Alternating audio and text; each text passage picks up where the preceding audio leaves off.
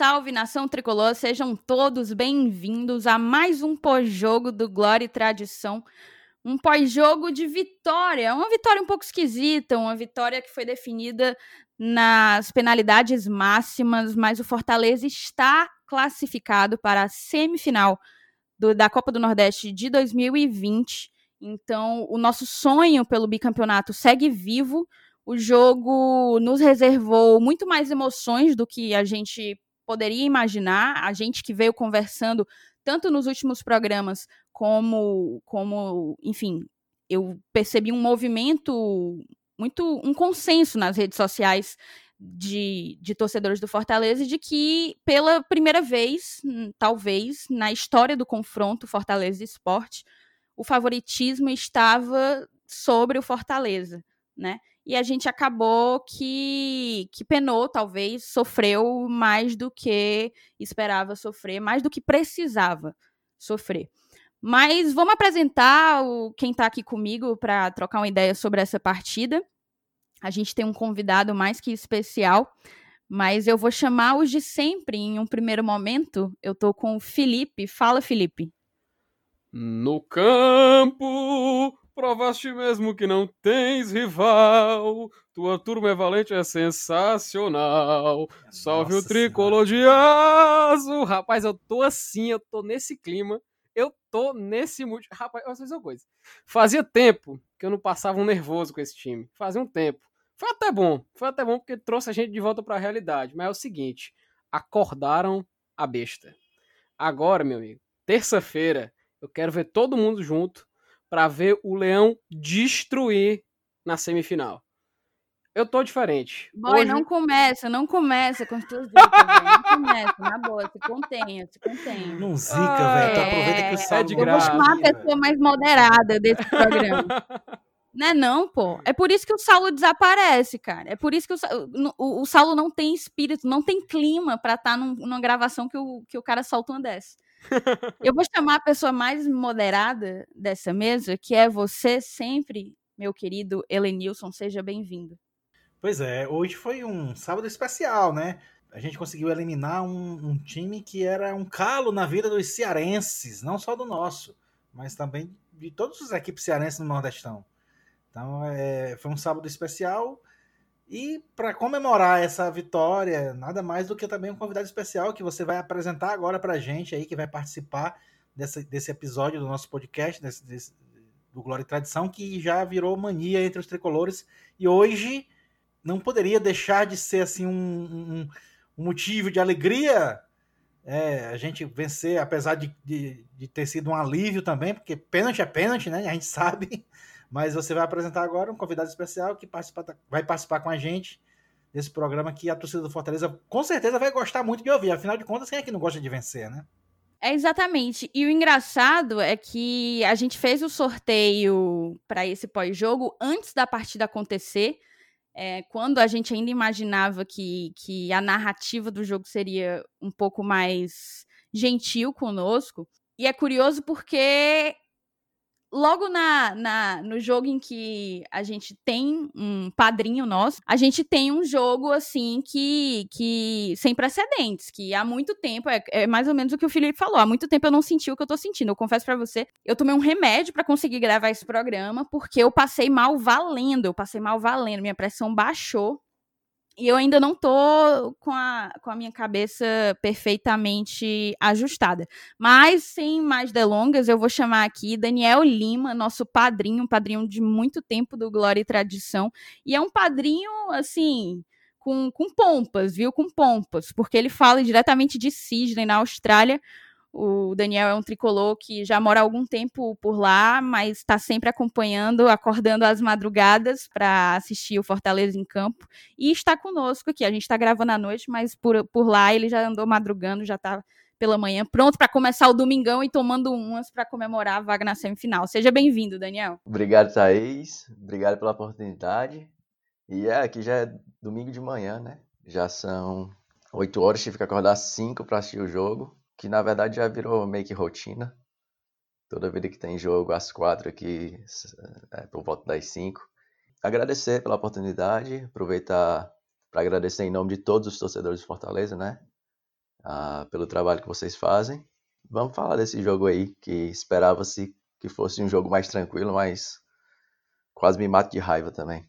Nossa, é mais ou menos isso. Tem pós-jogo que a gente chega para gravar e fala assim: nossa, a gente vai ter que encher linguiça aqui, porque o jogo foi, foi morno demais. Mas esse daqui, pelo contrário, eu, tô, eu, eu prefiro falar menos dele, porque, porque quanto mais falo, dá mais passamento. Mas vamos lá. Vamos começar do começo, falando da escalação do Rogério. É, logo quando saiu, eu inclusive comentei no grupo no grupo dos nossos padrinhos que tava um time 100% titular.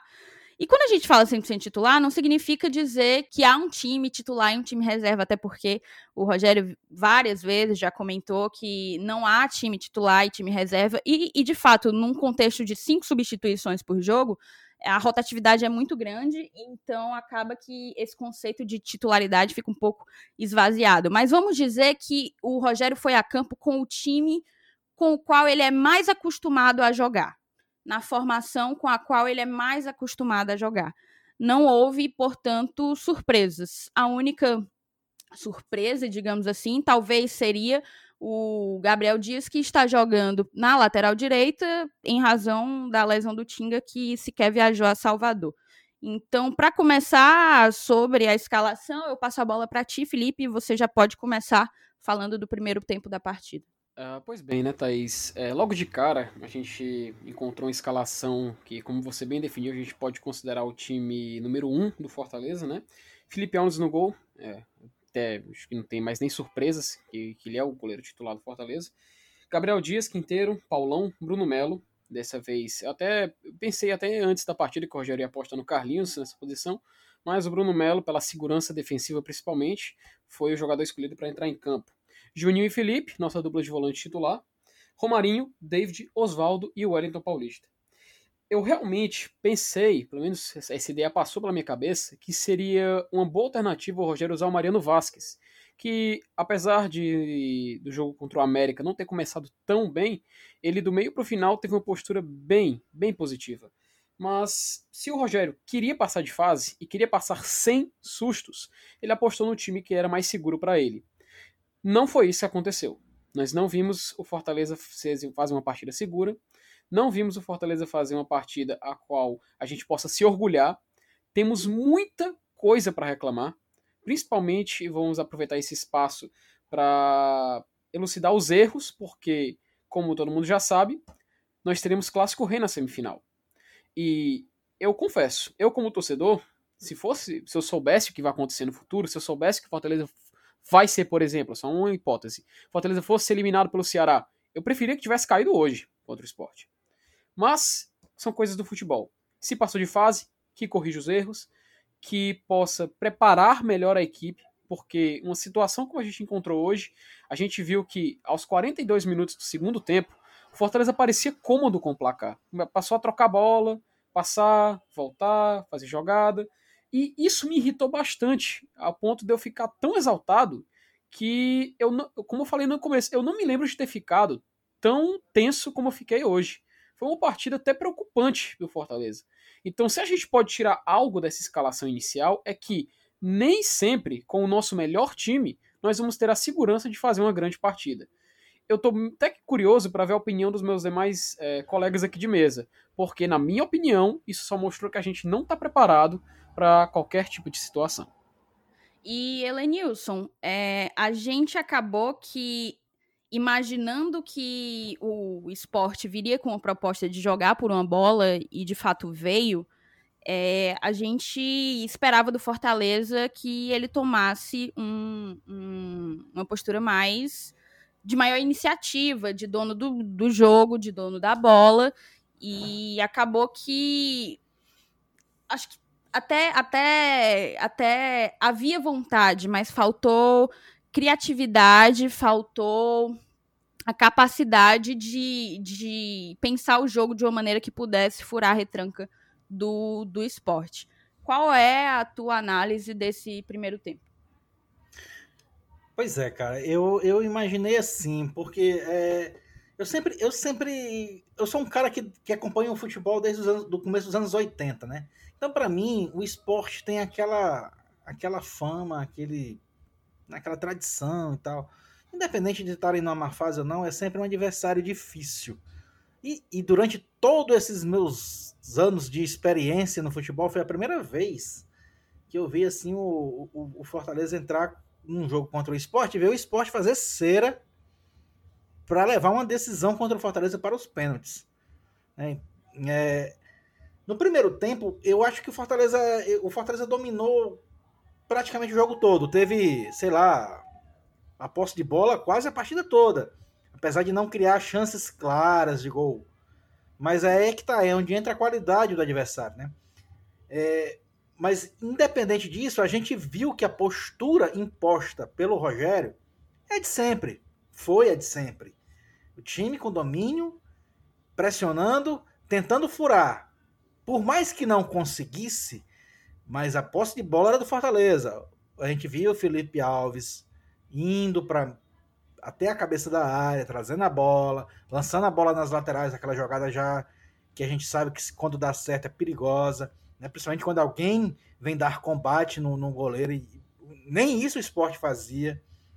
Né? Mas o primeiro tempo, eh, a gente assim, pô, o primeiro tempo foi do Fortaleza. Apesar de, repito, não ter tido uma chance assim clara de gol. Putz, como é que perde um gol desse? Né? Não teve. Mas é, com relação a domínio de jogo, eu, foi, foi uma das poucas vezes que eu vi o Fortaleza ser mais time que o esporte. Né? E, e, isso é reflexo não só de agora, de, um, de, de, treinamento de uma semana, de duas semanas, de um ano tal. É, é, reflexo de uma postura que a gente já vem tendo a nível de Nordeste já há alguns anos, né? Dois anos, três anos, o tempo que o Rogério está aqui no comando e que a gente começou a subir de patamar.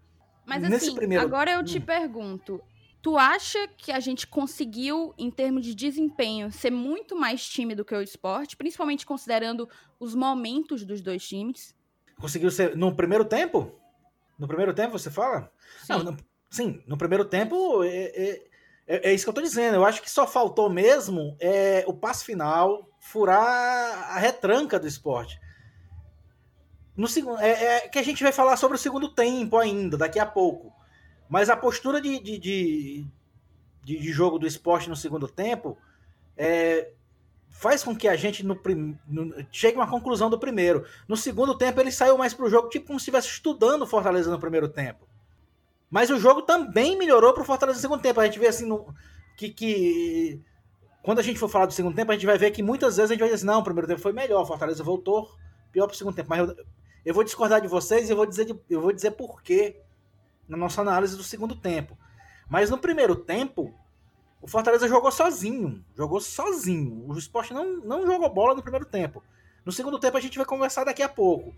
Mas no primeiro tempo eu acho que o Fortaleza só não impôs a sua vantagem técnica e tática no placar porque faltou isso, faltou é, Faltou poder de decisão, faltou o último passe, faltou a conclusão a gol. É claro. É, Não, eu concordo com você.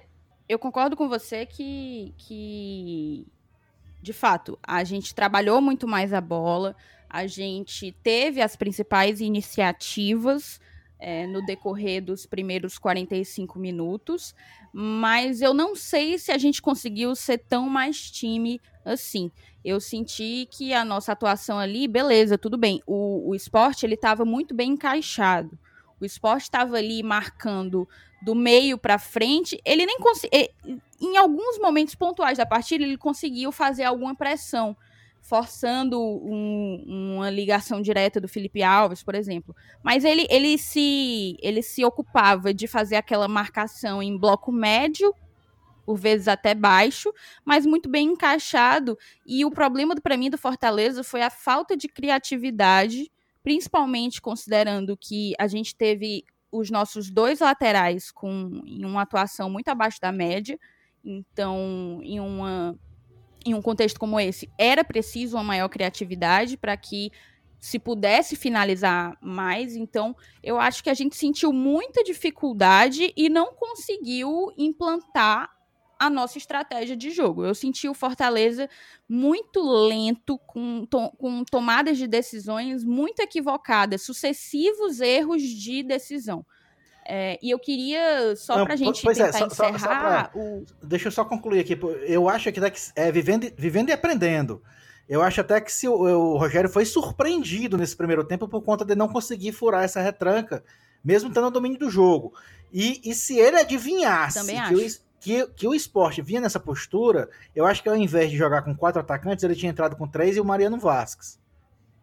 Inclusive, eu acho isso. Mas tudo bem. Vamos para frente. Daqui a pouco a gente fala sobre o segundo tempo. Pode passar adiante, como diz o meu amigo Felipe. Pois bem, é... e aí a gente pode, entre o primeiro e o segundo tempo, falar da postura do esporte.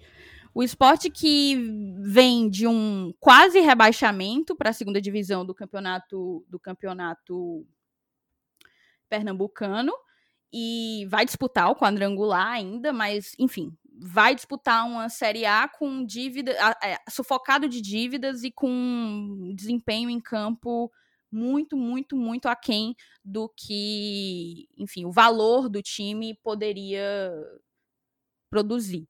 Mas eu queria ouvir do, do Daniel o que é que ele achou de da postura do esporte, se te surpreendeu ou se ou se você já esperava que era aquela de, tipo a gente ia enfrentar uma dificuldade. A gente já sabia que o esporte jogaria por uma bola, mas você esperava que a gente sentisse tanta dificuldade de, de conseguir é, implantar o nosso jogo frente a uma retranca como, como a do Clube Recifense? Olha, para falar a verdade, quando eu vi a nossa escalação, eu achei que por a gente ir com força máxima, eu acho que as coisas iam ser mais fáceis para a gente. Eu achei que as coisas seriam mais fáceis. Mas eu acho que o que aconteceu foi que o esporte ele foi fez o que ele tinha que fazer no primeiro tempo, que era defender, jogar por uma bola. E eu acho que o Fortaleza, por mais que ele tenha tido o controle do jogo no primeiro tempo, foi um controle de jogo muito infrutífero. Eu acho que a gente teve a bola muito na parte de trás do, do, do, do campo e faltou meio de campo, eu acho, faltou Juninho e Felipe para poder recuar mais um pouco, fazer o jogo lá atrás, fazer a bola passar de um lado para o outro. E acho que a gente teve que recorrer muito àqueles lançamentos para os laterais e muitas vezes não deu certo, né? Mas eu acho que ah, me surpreendeu bastante o esporte. Porque eu, eu concordo, eu, tipo, eu confesso que a gente vinha encarando talvez o, o esporte como um cachorro morto, né? Assim. E de repente é, veio um time que conseguiu dar uma bagunçada na cabeça do Rogério, porque eu, eu imagino que, até pela postura do Rogério no decorrer do segundo tempo, eu imagino que, que o Rogério foi pego realmente com, com as calças curtas, digamos assim. Porque, enfim, a gente ainda vai falar das substituições, mas eu acho que ele não estava preparado para sofrer uma pressão tática como a que ele sofreu é, do time pernambucano. Mas falando do segundo tempo, a gente achava que no segundo tempo o, o Rogério ia ajustar tudo e que a gente conseguiria jogar melhor, porque o esporte ia cansar, a gente já tinha falado num programa anterior que a gente tem, a gente tá com um físico mais em dia por ter começado a treinar antes, por ter feito mais jogos, mas aconteceu de que os dois times cansaram, o esporte não cansou tão mais assim como a gente poderia imaginar. E, e veio a questão das substituições, enfim, acabou que o segundo tempo foi, foi dando contornos bem dramáticos ao jogo. Quais são tuas primeiras impressões dessa segunda etapa do jogo, Daniel? Ah, na verdade, quando terminou o primeiro tempo, eu até comentei com, com meu amigo aqui que eu assisto o jogo tricolor também, eu disse, rapaz, vai ser difícil o esporte ter perna para aguentar o segundo tempo todinho também correndo atrás da bola. E na verdade foi que eles voltaram no segundo tempo com muito mais atitude do que no primeiro, né? No segundo tempo, eu, a gente passou um calorzinho. eu fiquei meio Deu a impressão que, que eles eles, eu acho que eles perceberam que eles podiam conseguir, que eles podiam fazer mais do que jogar por uma bola.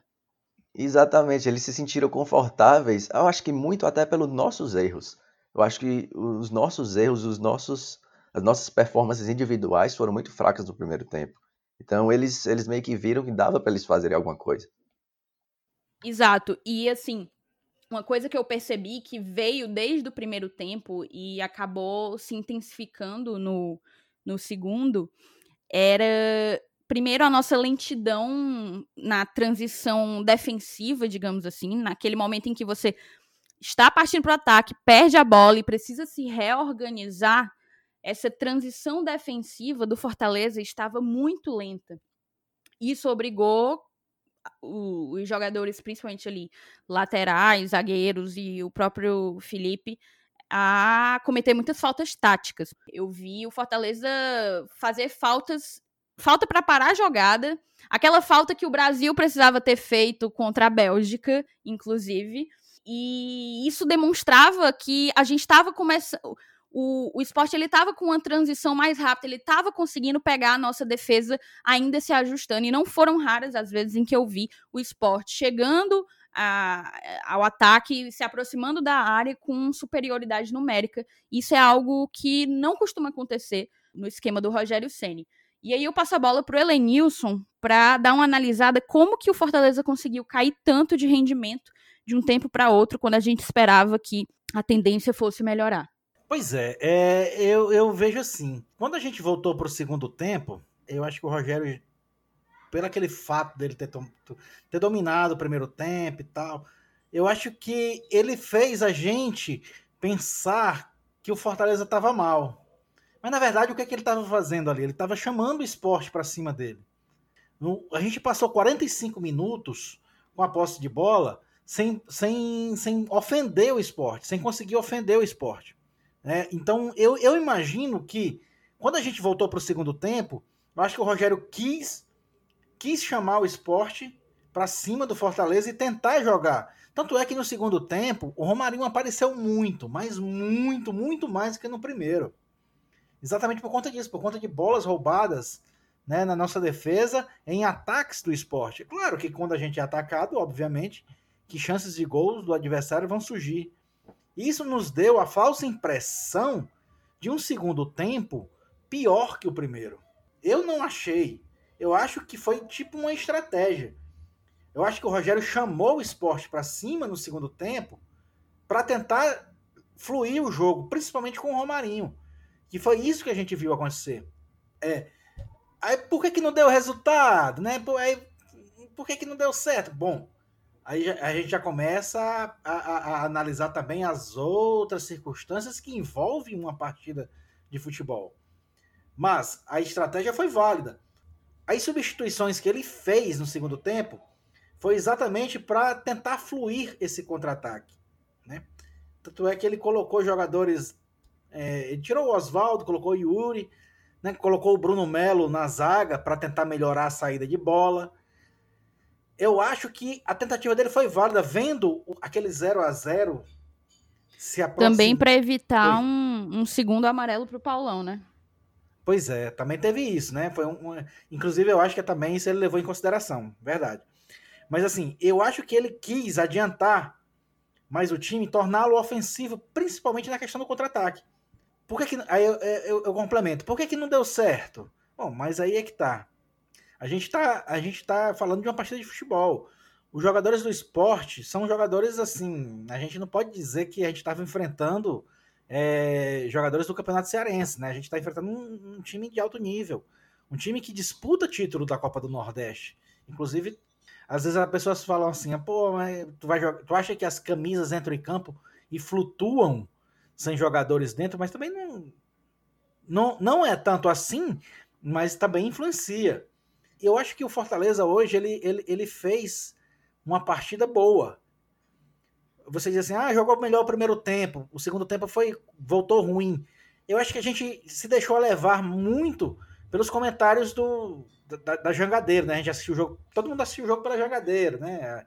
Viu os comentários e. e... Não, não. Eu assisti um tempo na Jangadeira, um tempo no. no, no, no, no canal da Copa do Nordeste. Ah, legal. E eu vou já esperar você terminar de falar. Não, beleza. Porque eu discordo e imagino que o Felipe também. Não, pois é, por, porque eu tô falando baseado no comentário do pessoal da Jangadeira que disse que o Fortaleza voltou mal no segundo tempo. Eu não achei que o Fortaleza voltou mal no segundo tempo. Eu achei que foi, foi um, um, uma forma que o Rogério tentou fazer para encaixar o contra-ataque, principalmente usando o Romarinho. Se não deu certo, bem, beleza. Não deu certo porque uma bola ele passava por um, passava por outro, perdia para o terceiro, não, não acertou o passo decisivo, mas aí vai muito individualmente de cada jogador. Mas eu acho que a estratégia foi válida e que o Fortaleza não jogou tão mal assim no segundo tempo. Tanto é que, se você analisar o jogo só nos 45 minutos finais, esqueça o primeiro tempo e analise só os 45 minutos finais, você vai ver um jogo parelho. Pô, esse foi um Fortaleza Esporte parelho. Então, por que, que eu vou dizer que o Fortaleza jogou mal no segundo tempo? Eu acho que não jogou mal. Eu acho que foi uma estratégia que o Rogério tentou de trazer o esporte mais para o seu campo e tentar sair jogando na velocidade, que é o forte, né, principalmente quando ele coloca um jogadores tipo o Yuri, tipo o próprio Romarinho, que, que permaneceu em campo. Enfim, o gol não saiu. A gente podia ter sido eliminado nos pênaltis e essa estratégia teria ido por água abaixo. Mas eu acho que foi uma tentativa válida. Eu acho que o Fortaleza não jogou mal no segundo tempo. Essa é a minha opinião. Entendi. É, então, eu ouso discordar e vou e vou antes de antes de colocar os meus apontamentos passar para o Felipe. É, Felipe, é essa a tua interpretação do segundo tempo? Que houve uma partida parelha, que o Fortaleza não jogou mal, e que, e mais que isso, eu acho que o ponto central dessa, desse nosso, dessa nossa divergência foi uma estratégia do Rogério Senni? Olha, Thaís, é, na minha opinião, o Fortaleza fez um dos seus piores jogos no ano. Sem dúvida nenhuma. Foi, na minha opinião, claro. É, não tô querendo ser dono da verdade nem definir nada, não, mas foi tecnicamente fraco. Jogou como se estivesse cansado. Criou poucas chances de gol. E as que criou, não apresentou um claro momento de confiança, eu diria assim. Foram só chutes de fora da área, cruzamentos. Eu acho que, inclusive, a única bola realmente possível assim, de gol foi uma que o Gabriel Dias cruzou na área. O Wellington Paulista já estava meio que caindo e o Romarinho chegou só desviando e a bola saiu lentamente para fora. É, em conclusão, eu posso dizer que o time se desligou na segunda etapa. O Sport ele adotou uma postura que me lembrou até os times do. Acho que o Daniel Paulista andou estudando o José Mourinho, só pode. Porque ele literalmente fez aquele park the bus. Ele parou o ônibus ali e Fortaleza que vá atrás de tentar fazer alguma coisa. Era impossível. O Wellington Paulista teve um momento em que ele ficou sobrando no jogo. Ele, a gente não, simplesmente o narrador não falou o nome dele em momento nenhum. Ele tinha que voltar para buscar as jogadas, ele tinha que tentar participar das tabelas. Ou seja, a única opção, eu até pensei isso na hora, poxa, a única opção é se substituir o Wellington Paulista por um velocista. Mas nem isso aconteceu. Porque o Wellington Paulista saiu e entrou o Edson Carius, que é outro jogador de área. Então, nesse momento, eu pensei o seguinte: poxa, ó, o Rogério ele já está um pouco exaltado no banco. O Rogério, ele é um cara que, se ele vê algum problema, ele logo vai trabalhar para mudar. Mas dessa vez, ele simplesmente trocou um atleta de uma função por outro da mesma função. Ou seja, ele não queria abdicar daquele estilo de jogo e ele queria manter alguém dentro da área para poder finalizar. O problema é que o Fortaleza não conseguia nem levar ao último toque sempre tinha um problema e principalmente no final do segundo tempo foi quando eu me irritei, que eu fiquei muito estressado, que o Fortaleza tinha a oportunidade de finalizar, tinha a oportunidade de fazer o gol decisivo e assim não fazia, porque chegava lá, via a marcação do esporte, voltava o jogo. Chegava lá, via a marcação do esporte, voltava o jogo. O Fortaleza fez tanto isso, tanto isso, mas tanto isso, que até certo momento o Felipe Alves, isso no meio do segundo tempo, no início da partida do segundo tempo, aliás, o Fortaleza tentou uma jogada, o Felipe Alves perdeu a bola e o Hernani quase que faz um golaço do meio do campo. Ou seja, a gente viu um Fortaleza completamente diferente do que a gente estava acostumado a ver. Eu não sei se é a falta, a falta, eu diria, a saudade de jogar em casa. Será que a gente pode jogar isso? Tem jogador que fala que sente falta da torcida, saudade do, do campo que ele está acostumado. Mas, poxa, o Fortaleza fez a segunda partida no mesmo estádio, no estádio do Barradão, treinando na mesma cidade, sem sair de lá. Já, na minha opinião, já, já tinha dado tempo dele fazer uma adaptação. Eu queria até trazer agora, jogar de volta essa pergunta e saber também a opinião do Daniel sobre isso. Eu queria saber o que, que ele acha, o que, que ele achou, aliás, dessa postura, na minha opinião, patética do Fortaleza no segundo tempo do jogo contra o esporte. Cara, o segundo tempo para mim foi meio que a confirmação de que tudo estava dando errado pra gente. A Thaís mencionou um pouco antes, a gente estava fazendo muita falta técnica. Eu acho que isso se deu, se deu muito ao fato da gente nem conseguir perder a bola lá na frente. A gente já perdia a bola no meio de campo, a gente não conseguia nem levar a bola para perto da área deles.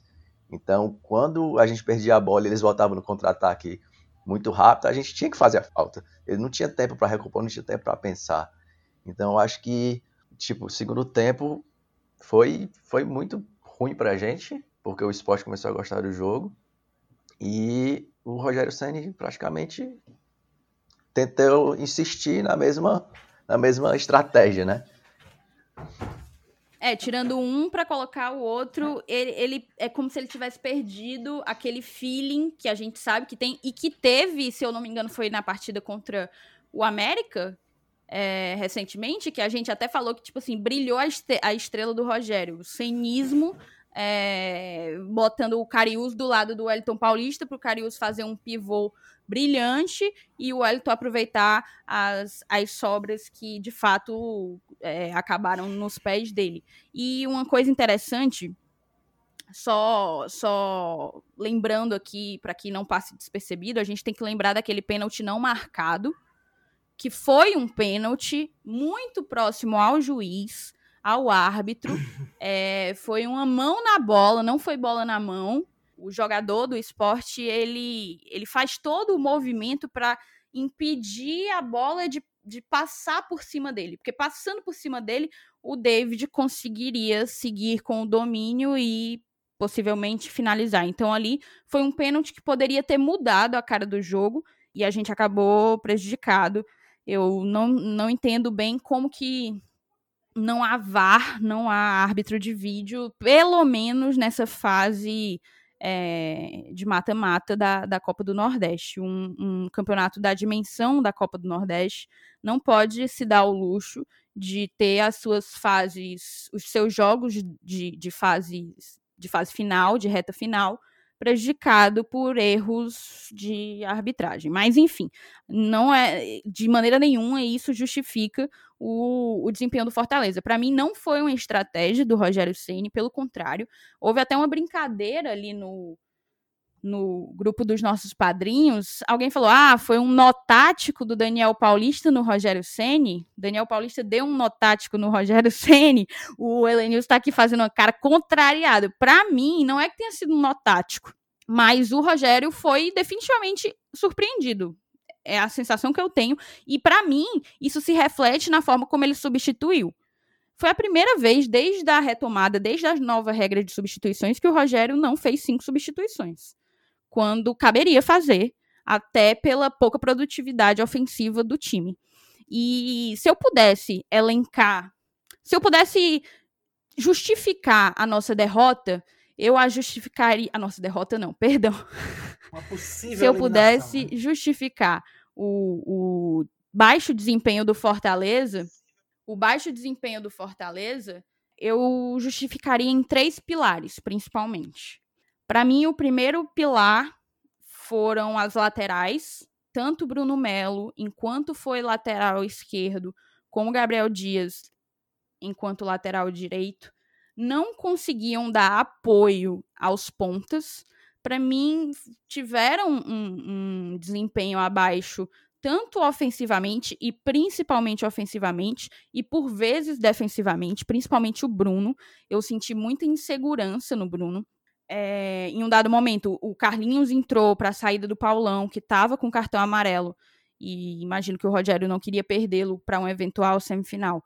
O Bruno foi para a zaga e ainda assim deu algumas cochiladas, então a falta de apoio das nossas laterais, o fato das nossas laterais não terem funcionado e principalmente pelo lado esquerdo, o Bruno ele não conseguiu fazer aquela aquele jogo dinâmico que normalmente ele faz com o Oswaldo e eu acho que isso inclusive influenciou para que o Oswaldo fizesse uma partida apagada, né?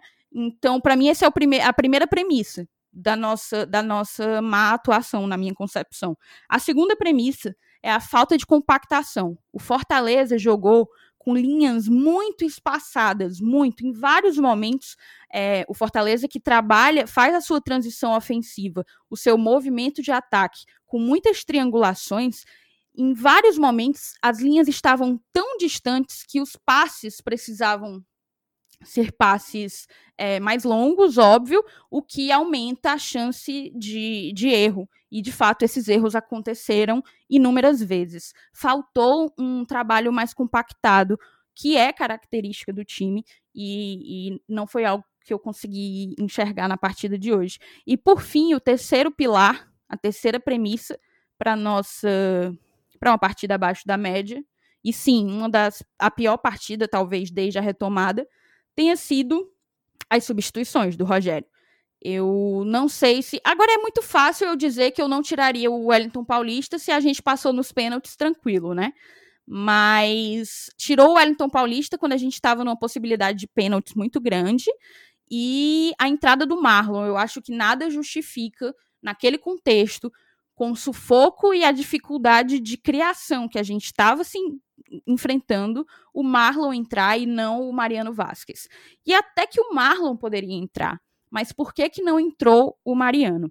O Mariano ali, ele trabalharia junto com o Romarinho pelo meio, podendo melhorar a, a nossa criação e podendo ser esse cara entre linhas que pudesse fazer com que a gente conseguisse uma maior compactação se ele, se o Mariano trabalhasse como normalmente ele trabalha, flutuando ali pelo meio ao lado do Romarinho e trabalhando entre essas linhas para poder dar uma maior velocidade, uma maior qualidade de passe na nossa transição ofensiva. Eu resumiria o, o desempenho do jogo inteiro, mas principalmente do segundo tempo, nesses três erros, principalmente. Mas assim, uma coisa que tem que ficar clara para o nosso ouvinte é que apesar de toda de, de todos os os pontos que a gente entende como erro ou que a gente entende como negativo, é, a gente tem que lembrar que, querendo ou não, o Fortaleza se classificou para a semifinal da Copa do Nordeste pelo segundo ano seguido. E, e, a gente já pode dizer que um dos objetivos da temporada está alcançado. Eu imagino que naquele, naquele planejamento no início do ano para o time, naqueles objetivos esportivos é, planejados, que geralmente Fortaleza faz no início do ano com a consultoria Gomes de Matos, eu lembro que um deles era chegar à final do campeonato estadual, que de fato já foi alcançado, e o segundo deles era uma semifinal da Copa do Nordeste, esportivamente falando, apesar de todas as dificuldades que a gente vem enfrentando em termos de receita, o Fortaleza tem correspondido e tem tido até aqui um 2020 muito bem sucedido. Mas a gente já precisa, querendo ou não, é, ressaltar e exaltar que a gente chegou na semifinal jogando contra o esporte, um time em que a gente tem um histórico pesadíssimo contra nós, é, um time tradicionalíssimo e, e perdeu há pouco, talvez, o protagonismo de, de maior time do Nordeste, perdeu para o Bahia, mas que não deixa de ser o Esporte Clube do Recife. Então a gente precisa exaltar o time e exaltar a qualidade na hora de bater os pênaltis, muito mérito do Felipe. Mas assim, para encerrar e antes da gente ir pro, pro melhor e pior, eu ia só perguntar pro Daniel o que é que ele achou das substituições e ao que que ele atribui o fato do Rogério ter feito apenas quatro e não cinco como ele fez em todos os outros jogos do Fortaleza até aqui. Olha, eu acho que o Rogério hoje ele foi mais frustrado pela falta de bom desempenho do próprio time do que pelo, pelas ações táticas do, do esporte. Eu estava conversando aqui com, com, com meu amigo, eu disse, rapaz, eu acho que ele vai botar o Vasquez no lugar de um desses volantes, porque nem Felipe nem Juninho estão jogando nada.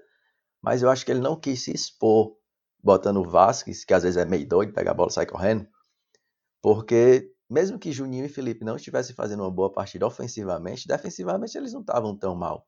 Então acho que ele não quis abrir é, a zaga dele. O que eu eu não entendi foi porque ele não botou o Vasco no lugar do Wellington Paulista, né? Porque para mim, eu acho que talvez teria dado uma dinâmica maior. Ele já jogou assim contra o Independiente, ele já jogou sem centroavante. E acho que ele não quis abrir mão no centroavante e botou o Carius. Para mim, foi, foi meio que estranho ele continuar batendo na mesma tecla, já que ele tem um histórico de mudar tanto. Acho que a única substituição que eu mudaria ali realmente talvez seria ao invés de entrar com o Marlon, colocar o Mariano, mesmo que fosse pela ponta, podendo flutuar ali pelo meio, mas a gente já viu o Mariano jogando como ponta nessa temporada, então talvez pela qualidade do passe que o Mariano agregaria, a gente pudesse ter recorrido a ele como, como uma forma de, de reagir. Enfim, vamos para o melhor e pior da partida. Agora a gente está chegando assim a uns 43 minutos de programa. Eu tô um pouco meio, porra, a gente falou, cornetou demais, cara. Cornetou demais. O time só tem cinco jogos. É, mas é, é, eu acho que isso é, é natural para quem faz um pós-jogo assim, no calor da emoção, no calor do momento. Eu ainda tô tentando me recuperar. Eu realmente tomei um remédio para poder gravar porque eu não dou mais conta de tanta tensão e de tanto nervosismo como o que eu passei hoje. Mais uma vez, é, parabenizar quem os nossos batedores de pênalti, Juninho, Bruno, Marlon e Cariús bateram muito bem seus pênaltis. E, claro, Felipe Alves, que o FT Miranda comentou rapidamente da, da chance do Hernani lá do meio campo. Aquela defesa do Felipe vai para o hall com certeza, das melhores e mais importantes defesas dele pelo Fortaleza. Então, vamos agora para os destaques positivo e negativo. Para quem ainda não sabe, a gente optou por tirar nossas enquetes de destaque negativo das nossas redes sociais. Era uma interação que a gente geralmente fazia sempre depois dos jogos, mas considerando o desempenho que o Fortaleza vem tendo, o desempenho esportivo mesmo, o que esse time, o que esse plantel vem, vem conquistando em nome do tricolor do PC, talvez eleger destaques negativos, talvez não agregue. Então, mas aqui no programa a gente vai continuar fazendo porque é o nosso trabalho, é, é analisar e, e se comprometer realmente. Vamos lá. Para destaque positivo primeiro, que vai ser mais difícil de escolher, porque tem menos opções. Eu vou passar a bola primeiro para o Daniel. Daniel, para você, quem que foi o destaque positivo da partida? Olha, é difícil, mas se for pegar o parâmetro quem menos me fez raiva, eu acho que foi o Quinteiro. O Quinteiro, ele meio que. Até o Paulão levou um amarelo velho besta lá, que eu quase acordo o povo aqui de casa. Acho que no critério menos me fez raiva foi o Quinteiro, talvez o Felipe Alves, mas acho que eu ainda fico com o Quinteiro. Beleza, Quinteiro, um voto. E você, Lenilson? Vai ser difícil votar no melhor e também no pior, porque como eu disse, foi um jogo, foi um jogo parelho, foi um jogo duro, foi um jogo de xadrez, na verdade, né? Que faz a gente pensar que foi o pior jogo do Fortaleza na temporada, né? Faz a gente discutir sobre estratégia. Foi um jogo de xadrez. Mas assim, individualmente, eu acho que o melhor jogador foi o Romarinho. Eu acho que foi o cara que mais tentou, mais driblou, mais passou, mais avançou verticalmente em, direção ao adversário, carregando a bola. Infelizmente a jogada não, não, não, não concretizou, não terminou com passe final, com gol e tal. Mas eu vou votar no Romarinho. Beleza, um voto Quinteiro, um voto Romarinho e você, Felipe Miranda. Pois bem, pra, no meu caso, eu não acho difícil não escolher. Para mim foi indiscutivelmente Felipe Alves. Não tem nem o que debater. É claro, a gente teve alguns destaques é, em, dentro de campo, pouquíssimos, porque eu tenho muito mais, muito mais críticas para fazer do que elogios. Mas, na minha opinião, Felipe Alves foi o único que talvez seja unanimidade em todo mundo reconhecer que ele foi muito bem hoje.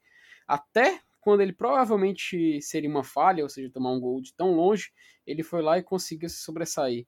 Eu não tenho como criticar o nosso homem de gelo. Enfim, é Felipe Alves. Excelente opção. É isso aí. Felipe Alves, um voto é uma ótima, não, não, não apenas é uma ótima, como será o melhor em campo eleito por nós, porque o meu voto também é do Felipe. Acho que se ele levasse aquele gol, não seria uma falha dele. Eu sempre acredito que é o risco que nós corremos por jogar como jogamos. Isso vai acontecer, não se enganem, já aconteceu outras vezes e, e, e muito provavelmente vai acontecer novamente. E é aquela coisa quanto, quanto sufoco a gente passa por conta desse adiantamento e dessa participação mais ativa do Felipe Alves no jogo e quanto a gente já conseguiu produzir porque a gente joga com um goleiro líbero que promove uma superioridade numérica no momento em que a gente está com a bola. Então, eu voto no Felipe porque a gente só empatou por causa dele e porque a estrela dele brilhou mais uma vez e ele que tá sempre ali pegando seus pênaltis, não não não desperdiçou a oportunidade e pegou mais um na noite de hoje. E, enfim, para mim foi quem mais contribuiu para essa classificação definitivamente. Felipe Alves, melhor em campo. Vamos pro pior, porque agora a gente tem muitas opções aqui. E eu vou fazer o caminho inverso. Começo com o Felipe Miranda, vai você, amigo. Pode escolher uns oito? Não, né? porque, vou ser bem sincero, é, baseado no que o time jogou hoje, por mim eu poderia colocar o, boa, a maioria do, do, do, do elenco titular e até uns que entraram. Mas eu sei, eu tenho um, eu passei a gostar muito do Felipe, sabe? eu, e, eu fiquei tentado a escolher ele como pior em campo. Eu tinha até anotado aqui. Só que, é, ao rever um pouquinho dos melhores momentos, eu vejo que ele até tentou, poxa. Ele tentou chute de fora da área, tentou uns passes verticais, coisas que outros jogadores não tentaram. Mas eu posso eu posso estar tá pegando um pouquinho no pé dele. Mas eu vou escolher o Bruno Melo. Porque a partir do momento em que o Bruno Melo virou zagueiro, ele foi horroroso hoje. Ele já jogou bem como zagueiro em outros jogos. É, não é pegando no pé, eu juro, eu juro. Ele, ele jogou em outros jogos, ele jogou, assim, como zagueiro, representou bem. Até tem aquele jogo contra o Internacional, em que ele até jogou de forma bacana, mas hoje foi uma negação. É, no finalzinho do jogo, sim, isso não, nem precisava reclamar, nem precisava criticar. Mas ele tinha a oportunidade de dar dois passes em profundidade mas nas duas oportunidades ele preferiu voltar e tocar para trás. Parecia que estava conformado com o placar e isso eu não vou admitir nunca num clube como Fortaleza e jogando num jogo contra uma equipe totalmente como eu já falei, né, com o ônibus estacionado lá atrás. Enfim, infelizmente vou ter que votar no Bruno Melo. Beleza, um voto para o Bruno Melo. Vamos então para você, Lenilson Dantas, para quem foi o destaque negativo. É, eu também tô, tô meio na dúvida aqui por causa da quantidade de opções. Por... Mas assim, eu vejo mais por causa da dificuldade do jogo também, como a gente já comentou antes, né? Mas os dois laterais, tanto o Bruno Melo como o Gabriel, Dias, eles não foram bem hoje. E eu tava em dúvida exatamente entre, entre esses dois para dar esse meu voto. O, o, Gabriel errou uns cruzamentos lá besta, rapaz, uns cruzamentos fáceis, jogou a bola para fora e tal. Mas o Bruno Melo pareceu meio disperso, assim, principalmente quando foi deslocado para a posição de zagueiro. E nessa minha dúvida cruel, eu acho que eu vou seguir o meu relator Felipe Miranda. Eu acho que eu vou no Bruno Melo também. Dois votos, Bruno Melo. A bola agora tá com Daniel. Para você, quem foi o destaque negativo do jogo? Olha, na minha cabeça, tem muito claro que o jogo faltou armação, né, do nosso time. Então, eu fico na dúvida entre os dois laterais e o Juninho. Tira o Felipe, porque o Felipe até meio que tentou também. Foi lá, deu um chute para fora, que quase entra. Que o narrador disse que caprichosamente a bola saiu. Caprichosamente nada, foi uma porrada. Mas acho que por falta de ouvir o nome dele na partida, acho que meu voto vai para o Juninho. Faltou um pouco mais ele voltar para a primeira linha e tentar armar o jogo. Dois votos para o Bruno Melo, um voto para o Juninho. E eu vou com os meus dois companheiros podcasters. Vou em Bruno Melo.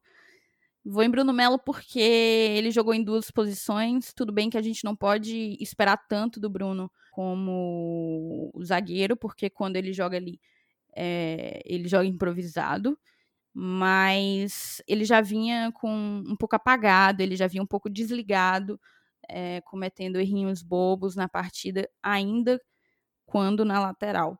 Então, eu acredito que hoje não foi. E, e concordo com o Elenilson. Se eu não votasse no Bruno, eu votaria no Gabriel Dias. Para mim, as nossas laterais comprometeram bastante a, a nossa proposta de jogo. Então, meu voto vai no Bruno. Fica três votos para o Bruno, um para o Juninho Bruno eleito, então, destaque negativo do jogo. Porém, vamos sacudir a poeira, né? A gente ainda tá no calor do sufoco que a gente passou, então considere isso, ouvinte. Estamos felizes, estamos na semifinal, vamos enfrentar um clássico rei na semifinal.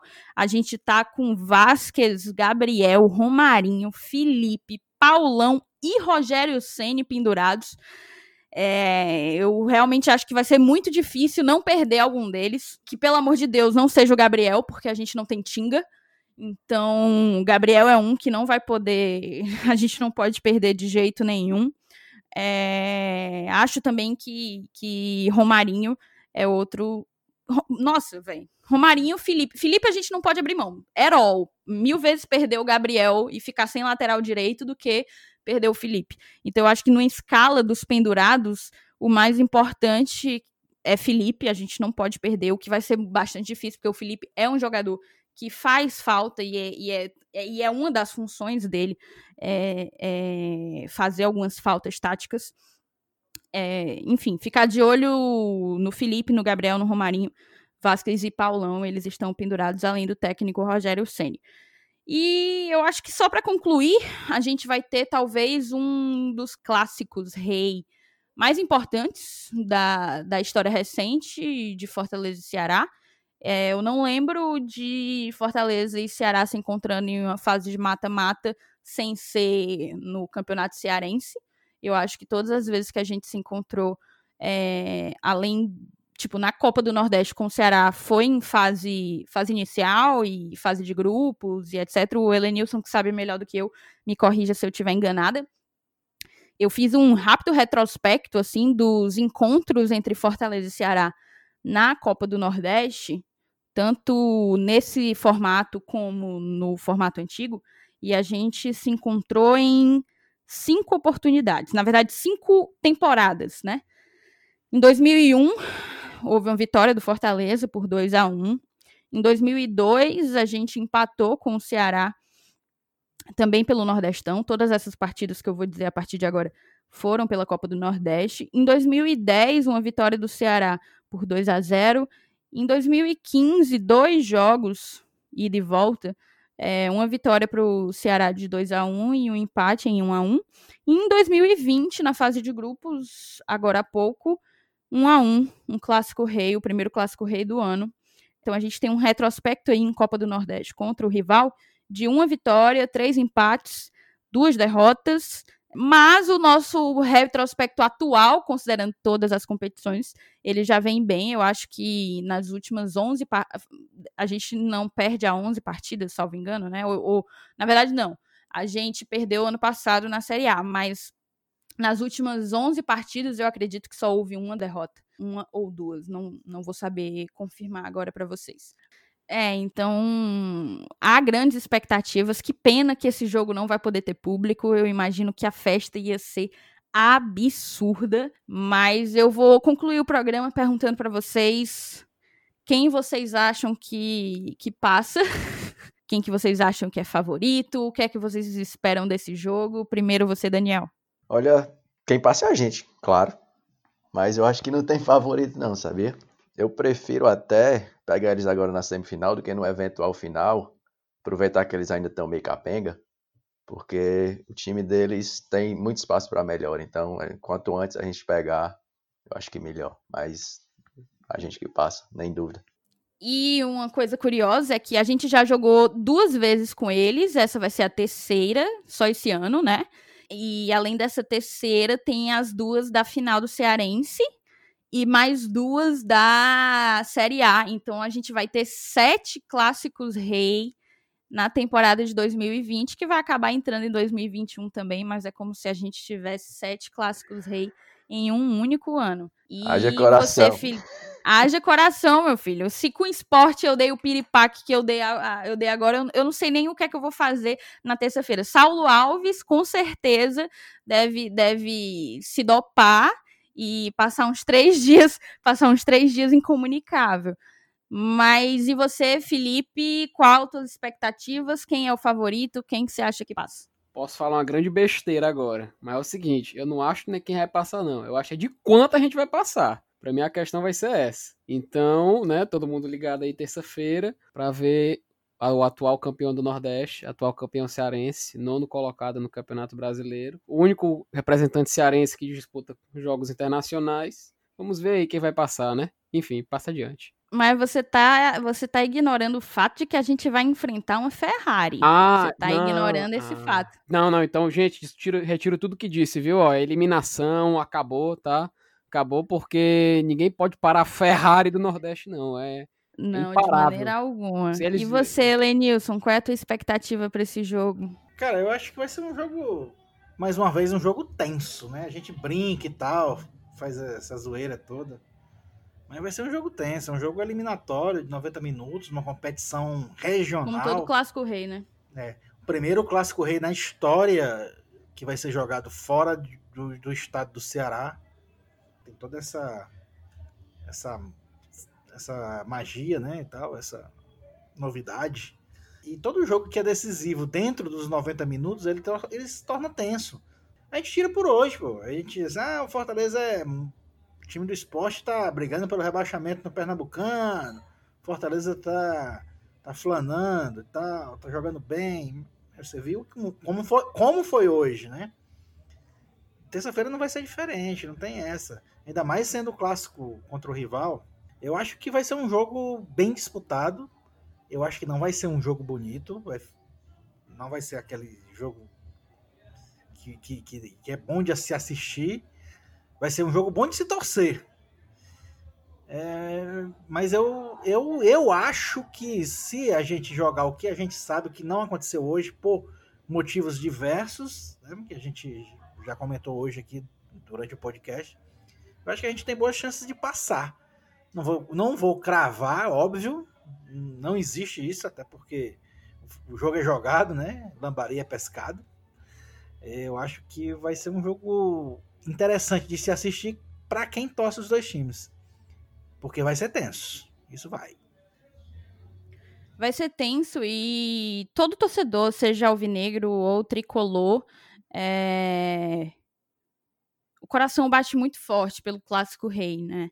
É, por toda a rivalidade que, que cerca e agora numa circunstância de mata-mata de Copa do Nordeste, um torneio nacional em que Fortaleza e Ceará estão na Série A. O futebol cearense vem vivendo um momento muito bom, muito bom mesmo. O, o Ceará já vai em três anos de Série A consecutivos, o Fortaleza vai entrando no seu segundo, e, e eu concordo que clássico é aquela coisa. O momento do Fortaleza é melhor? É infinitamente melhor. Como também era contra o esporte, e não foi um jogo tranquilo. Então, ainda mais um clássico rei, tem, tem tudo para ganhar, para ser tão dramático quanto. Eu só espero passar menos sufoco. E, é aquela coisa, clássico, qualquer um pode sair vencedor, não tem, não tem favorito, não tem como dizer. E isso não é clichê, não. É porque é uma bola que define tudo e, e vamos torcer para que essa bola seja nossa. Então a gente conclui esse programa, a gente já vai com um pouco mais de uma hora. É, eu queria agradecer demais, Daniel, tua presença. Foi muito bom te ter aqui com a gente. E muito bom saber que, enfim, a galera lá do grupo vai resenhar muito. Queria aproveitar que a gente está gravando com o padrinho para desejar parabéns agora, nesse momento em que a gente grava, dia 25 de julho, é aniversário de Roger Cid, uma figura, né? Um, uma lenda, uma mitologia dentro do nosso grupo de Nossa. padrinhos. Roger. Cid merece respeito. Só digo isso. Roger Cid, ele já andou aprontando aí nos grupos alheio, nos grupos de podcast alheio, mas Roger Cid merece respeito, somos todos Roger Cid. Parabéns pra você, Roger, tudo de bom, muito obrigado por estar conosco. E muito obrigado você, Daniel, foi, foi realmente muito bom te ter com a gente, principalmente tu fazendo esse sacrifíciozinho aí de de estar gravando 8 da matina um pós-jogo desse. Nada, eu que agradeço a oportunidade. E queria deixar aqui, né, para os ouvintes que não são ainda padrinhos, apoiadores do podcast, que façam um esforcinho, não é, não é muito caro, e se juntem, porque lá o grupo é muito bacana, todo mundo tá sempre conversando, a respeito de tudo, não só de Fortaleza, mas mais do Fortaleza é, que apoiem o trabalho do, do pessoal aqui. Eu pude hoje ver de perto como é, muito bacana. E é isso aí. E outra coisa, acho que o jogo vai ser bom, Fortaleza e Ceará, para quem não é torcedor de nenhum dos dois. Porque quem é vai estar com Sim. o coração na mão. Vai mesmo. de fato, de fato. É Vai isso. ser bom de assistir. As palavras. eu vou, vou só complementar as palavras do, do, do Daniel. Se você tem interesse em conhecer o nosso programa de financiamento coletivo, é, os sites em que a gente. As plataformas em que a gente tá são PicPay, Apoia-se e os links estão na descrição desse programa. Vai lá, dá uma conferida, vê se cabe no teu orçamento e vem pro time. A gente tá sempre trocando muita resenha. De vez em quando tem uns sorteios por lá. Já já, na verdade, já teve um sorteio de um kit de cerveja hoje à noite. E, e é isso. Tchau, tchau, Elenilson. Tchau, tchau, Felipe. Agora vamos Valeu, tentar se valeu. Um recuperar nesses dois dias. Fazer um, fazer um restaurativo no, no coração para se preparar pro Clássico Rei. Então, pessoal, valeu. Até a próxima. Valeu, valeu, galera. Saudações tricolores. Até mais.